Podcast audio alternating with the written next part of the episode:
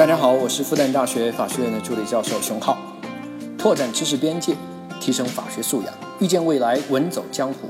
来到屌丝法学，你就是法学达人。你好，欢迎来到屌丝法学，我是志新。那今天的节目呢，在一开始的时候，我想问你一个问题，请问你有几双鞋？是几双呢？还是十几双？还是几十双呢？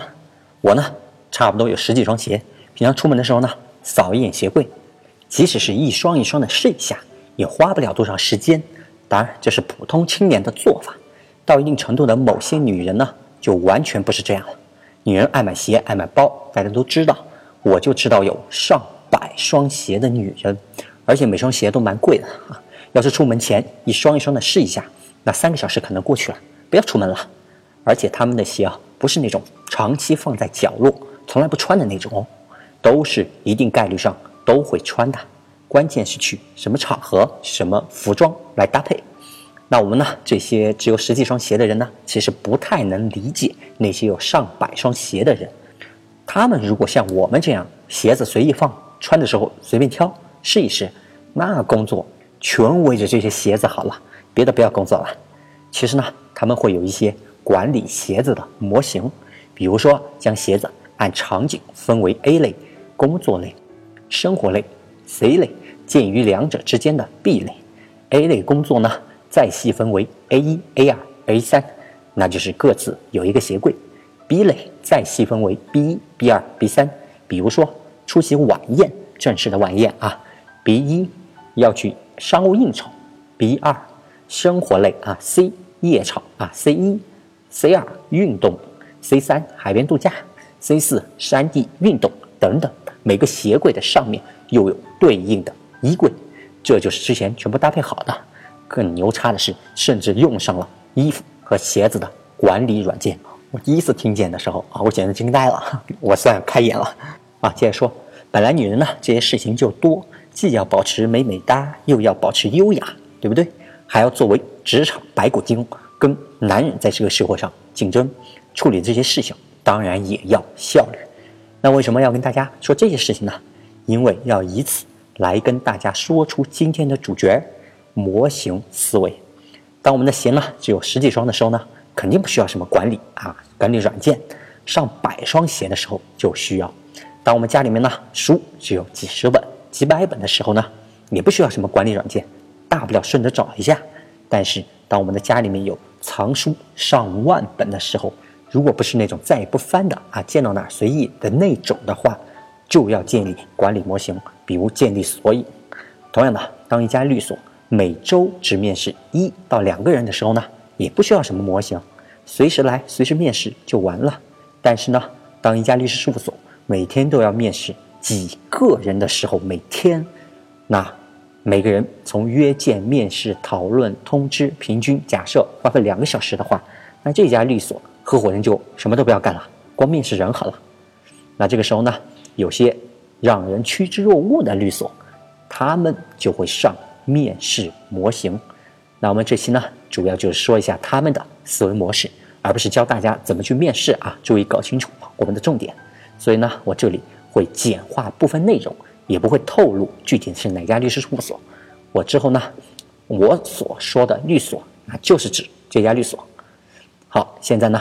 律所某合伙人要招聘律师助理四个人，假设啊，结果呢就收到了一百二十个人来投简历，HR 呢初步筛选，筛选掉那些明显不符合条件的，或者联系以后他们不来的。那现在呢，假设有一百个人会来面试，因为呢需要面试自己的助理嘛，很多合伙人还是要亲自来面试的。那即使每个人用很快的速度，二十分钟一个，哎，这个速度很快了啊。那也是需要三十三个小时的工作量的，那对于合伙人而言，耽搁不起。其实呢，二十分钟一个，其实已经很短了。要尽量在短的时间内通过面试了解一个人，在未来是否会在律所里面会有优异的表现，其实还是蛮难的。但二十分钟和一个小时面试的效果其实差不多啊。很多问题啊，面试者他们是不会在那个时候表现出来的。总体是会表现最好的那一面给大家看，那比如说一个人抱怨过多啊，给团队添加过多的负能量的人，在那个场景他是不会暴露出来的。好，那这家律所呢正式开始招聘。首先呢，基础条件这是筛选的第一道，HR 呢在招聘信息里面他就会贴出来。如果呢基础的条件都达不到的话，那是不会被通知面试的。比如说招聘的岗位呢是未来要成为律师的律师助理，那基础条件嘛就是要通过司法考试 A 证，因为律师呢这个在社会上需要靠技能吃饭的职业。过掉国家定的门槛是必要的。从律所的角度呢，让国家司法考试来帮律所先行筛选一次，挺好的。那我就说一下这家律所它与众不同的一个地方。那因为是面试者相当的多啊，早些时候他们为了效率，采取的是群面的方式啊。什么是群面呢？就是一次面试十个人同时来，这样的面试方式呢倒是蛮有效率的。但是呢，后来他们发现。因为不可避免的要采用同样的问题轮流作答的方式，那后回答的人呢，其实他们是有优势的，可以有一定的时间先准备。还有就是他们可以借鉴先回答的人的答案加以总结。总体来说呢，对后回答的人是相当不公平的，而且通常录取的人是少数，落选的人那是多数呀。综合下来，给面试者的感觉非常不好，有种不被认真对待和尊重的感觉。最后呢，因为这样的负面情绪，会让这些落选的人到处去说这家律所的不好，得不偿失。那后来呢，他们也意识到这样一个问题，他们完全换了另外一种方式，叫模型化招聘。什么意思呢？他们面试的时候呢，会给每一位面试者评分，他们的评分分成两个部分，一是你的简历的分数，另一个呢就是你面试的分数。之前还有一个性格测试的一个分数。但是因为在调整，他们暂时没有用，就融在了面试分的里面。咱们一个一个来说啊，简历分数，简单来说啊，就是你的简历越漂亮，分数就会越高。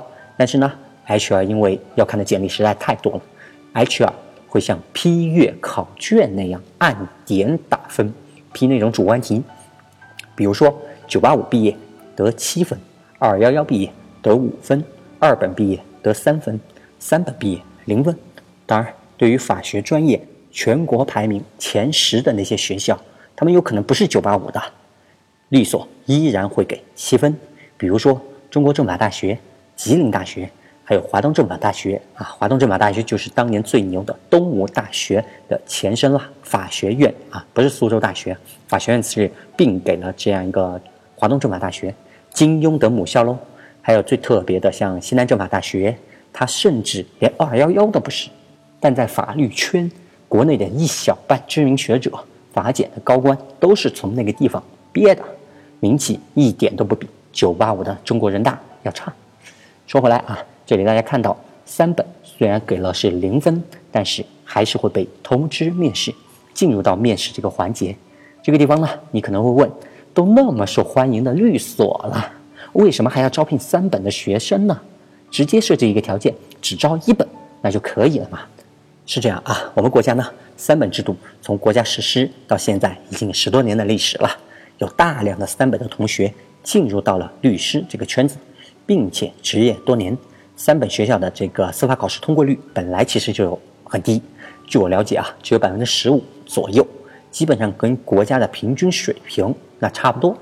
一本的学生呢，通过率有百分之五十左右啊，不愧是会考试的人啊。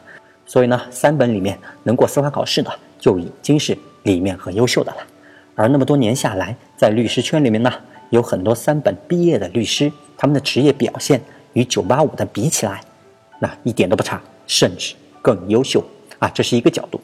另外呢，从律所的这样一个环境多样性的一个角度，一个律所一个团队是需要有各种各样环境里成长起来的律师的，这当然也包括优秀的三本毕业的律师。而多样性的丰富会让律所的价值观丰富起来，所以呢，律所还是会给三本学校的同学给予机会，只是呢，在和985的同学比起来的时候呢，必须要让他们在这个问题上有劣势，你只有在其他问题上有优势，才能竞争过985的同学，这对辛苦考上985的同学也才是公平的。好，这是第一个打分点，其他的打分点呢还有很多。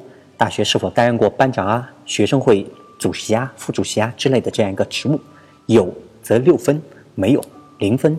担任过这些职务呢，一是会被认为有一定的奉献精神，二是有一定的组织协调能力，就是所谓的领导力啦。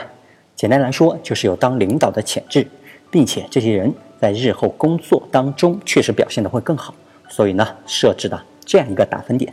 至于是学生会主席表现更好呢，还是大学班长表现更好，没有量化的数据，默认为相同，设置为同样的分数。好，下一个点，如果应聘的诉讼律师的话，有驾照得两分，能熟练驾驶再加两分；如果是应届毕业生的话，再加两分。